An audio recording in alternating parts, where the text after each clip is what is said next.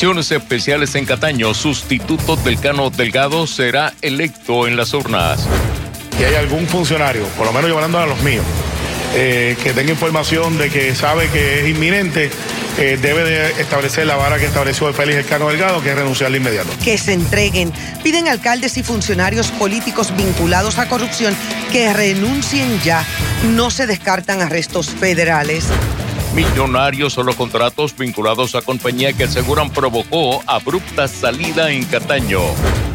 Lenta la vacunación de menores de 5 a 11 años contra el COVID. Estamos lejos de lograr la meta impuesta por el gobernador. De la Z a la L, toda la trayectoria en el Choliseo tienes acceso total a Zion y Lennox. Tras el paso de una onda tropical, hoy miércoles llega aire seco desde mañana, aunque continúe riesgo de fuertes corrientes.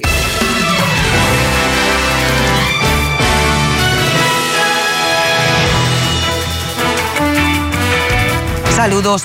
La renuncia de Félix Elcano Delgado manda un mensaje claro a todos los que ocupan puestos electivos, mantenerse lejos de la corrupción y evitar que el poder los ciegue. Al menos ese es el mensaje del secretario de La Palma, quien insistió a todo el que esté vinculado a contratos nebulosos a que renuncie. Iniciamos esta cobertura en equipo con Maribel Meléndez Fontán. Félix Celcano Delgado abandona la alcaldía de Cataño en medio de múltiples controversias y varias investigaciones por un presunto esquema de corrupción que involucra a la compañía Waste Collection. Ciertamente le hizo un acto de constricción y vuelvo y repito.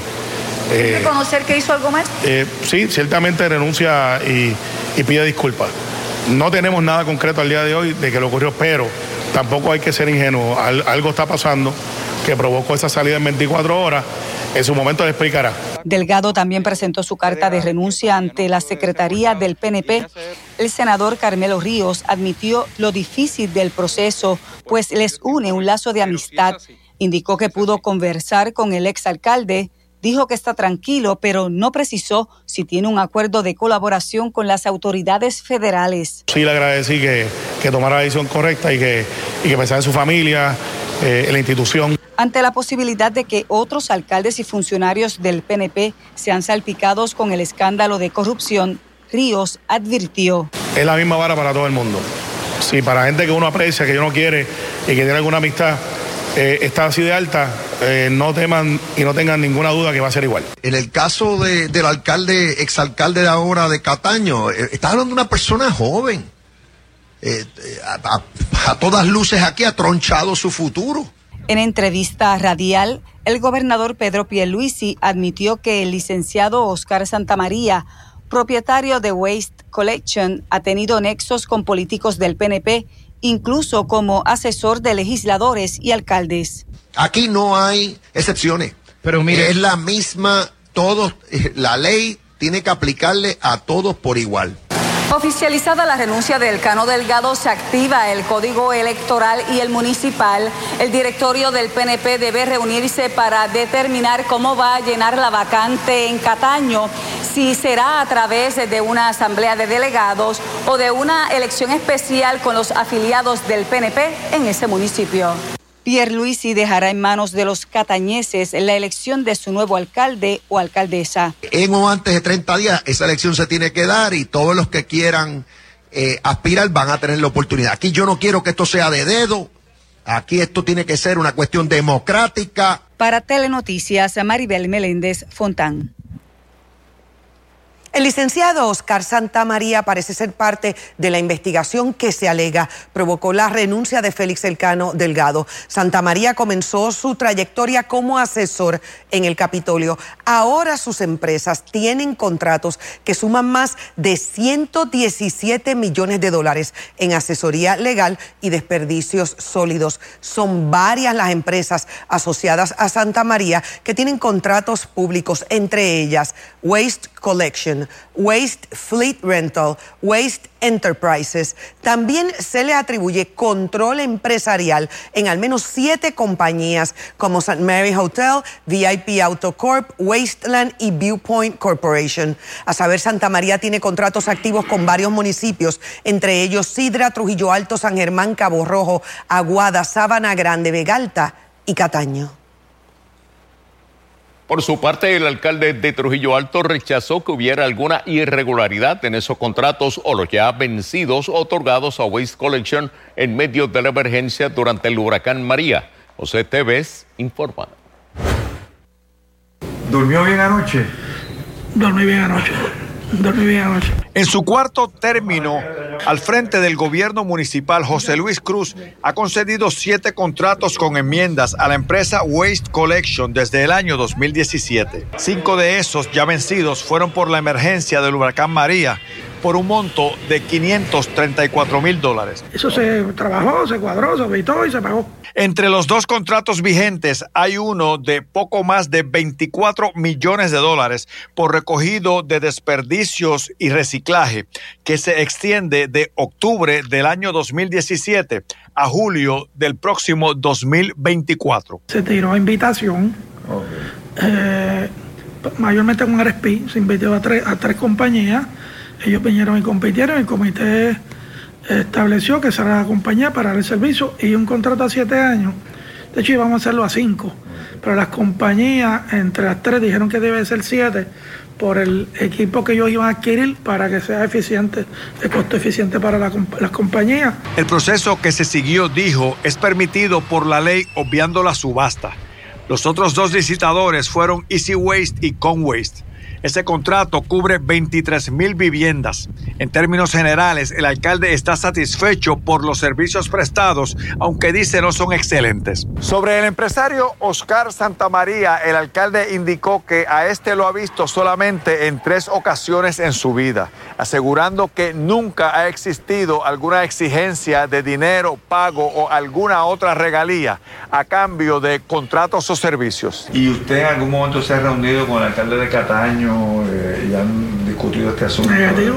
Nunca. Nunca. Nunca se ha reunido con él. Nunca. De igual forma, dijo, las autoridades federales no han visitado ni realizado solicitud de ningún tipo de documentos al municipio. Entre sus constituyentes hay reacciones mixtas a los rumores de su posible arresto. Bueno, si la hizo, que lo pague. A veces hay, hay personas que ponen cosas donde no están, como también hay cosas que son reales, ¿verdad? Pero por en, mi, en mi caso, pues no, no quisiera creer que es cierto. No es honesto, no sirve, no sirve, no sirve, no sirve para nada. no doy cabida a que a, a que la forma de vida que él lleva esté relacionado con otro tipo de cosas, porque lleva una, una de vida humilde, sencilla. Para Telenoticias, José Esteves. Mientras tanto, en el municipio de Sidra, la empresa Waste Disposal tenía contratos por 30 millones de dólares que fueron cancelados con la llegada de un nuevo alcalde tras los comicios del 2020. El exalcalde de Sidra, Javier Carraquillo, se desempeña ahora como asesor de asuntos municipales en la fortaleza. El contrato con Waste Disposal le costó millones de dólares a los constituyentes de Sidra desde el 2013. Y Sosa con más detalles. ¿Cómo es posible que un al- cualquier alcalde que pierda sus elecciones tenga todavía la potestad de seguir haciendo contratos? Eso es la ley 107, tiene que trabajar con eso. El alcalde popular de Sidra se distanció hoy del contrato millonario que el exalcalde Javier Carrasquillo otorgó a la empresa Waste Collection para el recogido de desperdicios sólidos en el municipio. Levantó bandera desde que supo que Waste Disposal obtuvo el contrato, siendo el licitador que más caro cobraba. Antes de la transición, dijo, intentó detener la contratación que le costaba 3 millones de dólares anuales al municipio. Yo le cursé una carta pidiéndole que por favor nos dejara evaluar ese contrato para nosotros tomar eh, acción. Y él dijo que no. Le firmó un contrato por 10 años, lo que toca tres administraciones eh, futuras y con unas cláusulas de, de unos aumentos de 3%. Cuando cuadramos ese contrato subía a 30 millones de dólares en 10 años. Aseguró que el primero de junio pasado canceló el contrato con la compañía propiedad del licenciado Oscar Santamaría. Por esa acción, enfrenta demandas hasta en su carácter personal. Usted recibió una llamada del presidente del Senado, José Luis Dalmau, para que no cancelara ese, ese contrato? No, no recibí una llamada. Eh, nosotros eh, nos reunimos en algún momento que nos encontramos y él me preguntó por el, por, el contrato. ¿Qué le preguntó el presidente del Senado? Eh, que qué había pasado en Sidra con ese contrato. Esto, yo le expliqué las razones, que por qué lo estaba cancelando y él me dijo, no, definitivamente yo también lo hubiese cancelado. El alcalde denunció además que ha recibido acercamientos tanto de funcionarios del Poder Legislativo como del Ejecutivo para que ofrezca contratos a políticos derrotados o sus familiares. De hecho, a su llegada a Sidra, se percató de que unos 15 políticos que no revalidaron en las elecciones estaban en la nómina del municipio que hoy administra. Yo no quiero hacer prensa amarilla. Yo pienso y estoy seguro que el pueblo es inteligente y sabe, con que sepan que hubo acercamiento y, que crean en mí que lo hubo y si estoy tirando al medio de mi partido es porque es serio. La empresa Waste Collection se reorganizó recientemente para sacar al licenciado Santa María de su presidencia. En expresiones escritas, la compañía le dio la bienvenida a cualquier investigación estatal o federal. Para Telenoticias, Ivette Sosa. Amigos, y sobre este asunto preguntamos, ¿crees que alcaldes o exalcaldes con contratos bajo investigación deberían renunciar? 94% respondió sí, 6% no. Para más noticias accede a telemundopr.com. Bueno, y de Cataño para Santa Isabel, y es que hoy el Departamento de Justicia recomendó un fiscal especial independiente para el ex alcalde. Se trata de Enrique Questel, quien enfrenta la investigación por presunto incumplimiento del deber. Mariori Ramírez nos informa desde Santa Isabel. Mario, ¿Qué otro delito imputado a Quetzal se encuentra bajo investigación?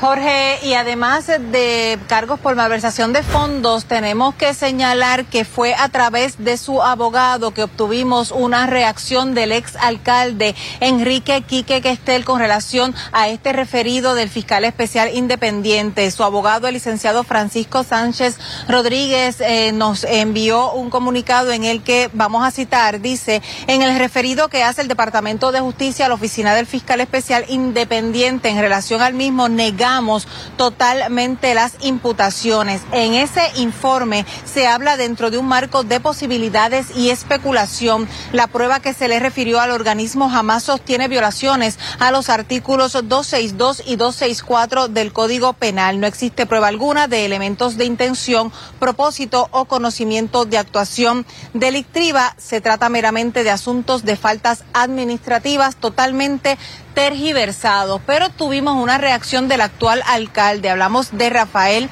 Billy Burgos, quien dijo que no le sorprende este referido de Questel y habló de otras irregularidades que encontró cuando asumió la alcaldía. Vamos a escuchar lo que dijo el alcalde, así también como varios santa isabelinos que reaccionaron a este referido. Escuchemos.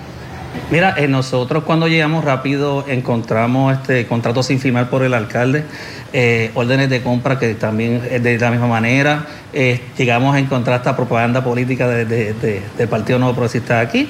Y nada, este, hicimos todo, todo lo que estuvo a nuestro alcance para, para, para informarlo a las agencias pertinentes. Contratos sin firmar, pero que fueron otorgados. Es correcto, contratos eh, sin firmar, otorgados, contrato, contratación de empleados sin, haber firmado, órdenes de compra sin, sin, sin, sin, firmas. ¿Usted fue de los que hizo entonces esta, usted llegó a ir a las autoridades? No, no esto, esto ya estaba corriendo antes de nosotros haber llegado eh, aquí a la alcaldía y, como, como, como dijo usted, usted anteriormente, sí tuvimos dos o tres controversias, tuvimos una controversia del Club Náutico de, de Santa Isabel donde no... no nos, nos puso unas, unas piedras para, para, evitar el acceso a los Santa Isabel, nosotros las removimos y, y, pues, estamos aquí. No sé verdaderamente cuál es la causa de la investigación, o sea que yo no puedo opinar nada. Supuestamente por contratar, eh, contratar empleados que no cumplían con los requisitos y por obstruir investigaciones del Contralor. Bueno, si hizo alguna falta, pues que se tomen las consecuencias. Yo creo que si haría algo porque lo sacaron, cuando lo sacaron fue que hizo algo malo. El informe lo que señaló es que el nombramiento de la exdirectora de finanzas Carmen Rivera Torres fue uno ilegal y también que el, exalcalde obstaculizó los procesos de auditoría de la Contraloría. Esa es la información que nosotros tenemos en directo desde Santa Isabel. Para Telenoticias les informó Marjorie Ramírez.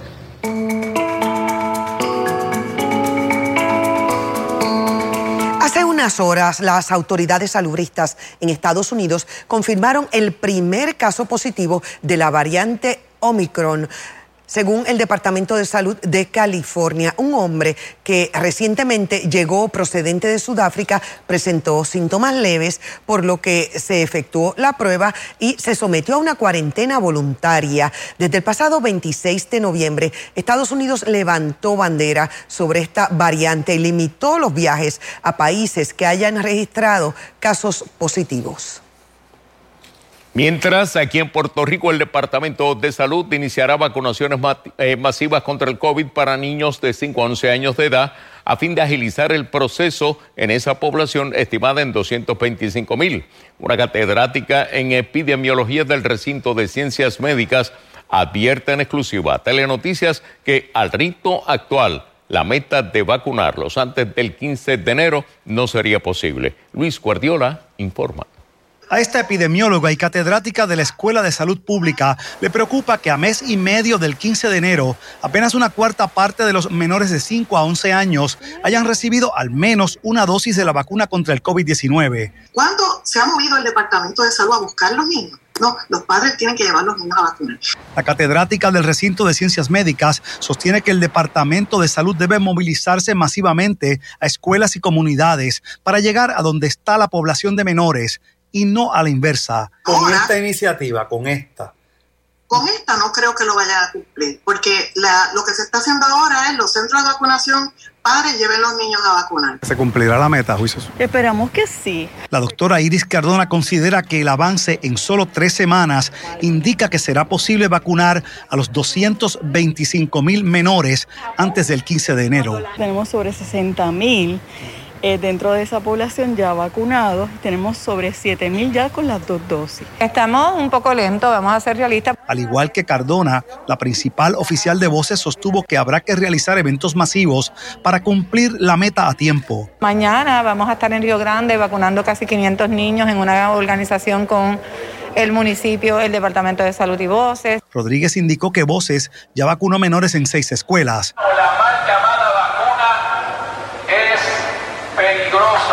Nazario criticó además la pobre gestión de salud para contrarrestar el mensaje de los antivacunas. El problema que yo veo es que el Departamento de Salud carece de un buen mecanismo de comunicación. No creo que la conducta adecuada sea atacar a un niño porque está siendo vacunado por decisión de sus padres. Nazario sostuvo que los mensajes del gobierno deben enfocarse en los beneficios y efectos de la vacuna y no en sembrar miedo entre los potenciales vacunados o sus padres. La catedrática emplazó al gobierno a incluir a toda la población en las estadísticas con las que se determina el éxito de este esfuerzo y no solo a la población vacunable. Acaba de morir una niñita de cuatro años por COVID. Entonces, pues, ¿por qué no incluir esa población que todavía está a riesgo de enfermarse, de contagiarse y de enfermarse. Hay que incluirla. Para Telenoticias, Luis Guardiola. Amigos, el CDC recomienda que toda persona mayor de 5 años se vacune contra el COVID-19. Para menores de 5 a 11 años, la única vacuna autorizada es la de Pfizer.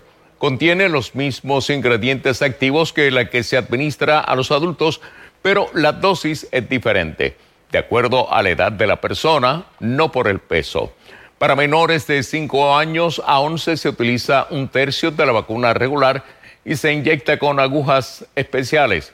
El menor pudiera experimentar algunos efectos secundarios, por ejemplo, sentir dolor en el brazo donde es inyectado, enrojecimiento, hinchazón de la piel, además algún cansancio, dolor de cabeza, muscular, fiebre y náuseas pero todo debe desaparecer en cuestión de horas.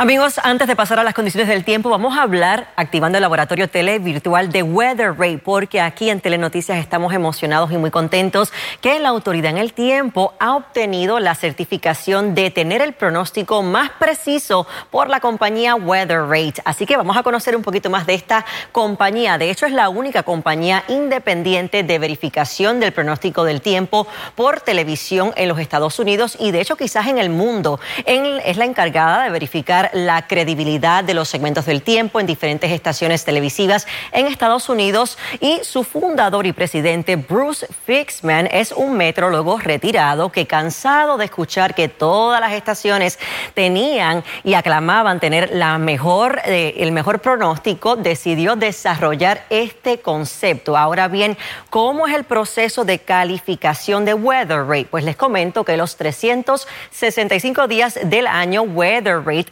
revisa los pronósticos de cuatro días de las estaciones de televisión en las principales áreas metropolitanas de Estados Unidos y mediante una serie de cálculos matemáticos determinan qué estaciones de televisión tienen la mejor precisión diaria, semanal y mensual. Cada mes de marzo ofrecen su sello de aprobación a la estación de televisión que proporciona el pronóstico meteorológico más preciso. Y ahora el proceso de certificación y licencia de Weather Rate es el siguiente. Desde marzo del 2003, Weather Rate ha verificado la precisión del pronóstico del tiempo de para más, de hecho, de 350 estaciones de televisión en 90 ciudades de Estados Unidos. La estación más precisa de cada mercado de televisión se le ofrece la oportunidad de obtener la licencia del sello de aprobación y aquí la autoridad en el tiempo tiene oficialmente el sello de aprobación de tener el pronóstico más preciso para ustedes aquí, nuestro público en Puerto Rico. Así que vamos a echarle un vistazo, de hecho, a las condiciones del tiempo durante el día de hoy, porque está nublado,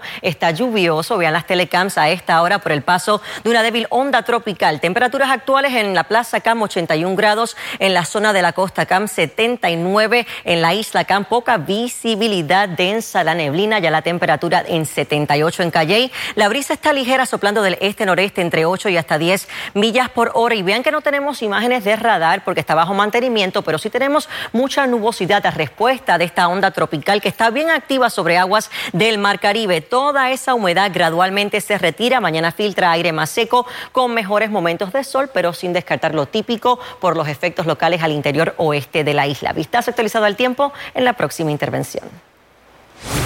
Bueno, y en un tema relacionado, un día como hoy, a eso de las 7 y 53 de la mañana, se desplomó el radiotelescopio del Observatorio de Arecibo. Este lugar fue pilar en el descubrimiento de exoplanetas, pulsares y se especializaba en la búsqueda de vida extraterrestre. A un año del colapso del gigante, mañana se estrena la película The Biggest Dream en los cines del país. Esa película es un orgullo. El nombre de la película es El sueño más grande o The Biggest Dream en inglés. Y esa película resalta la historia, el legado y sobre todo el componente educativo, ¿verdad? Lo que significó el Observatorio Arecibo no tan solo para Puerto Rico, sino para el mundo.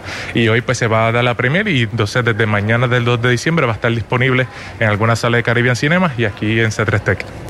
Bueno, este documental fue grabado por voluntarios y cineastas. Se estima que su valor ronda en los 2 millones de dólares el Observatorio de Arecibo recibía la visita de más de 100 mil turistas anualmente. Una vez colapsó, los estudios e investigaciones continuaron, pero de forma virtual.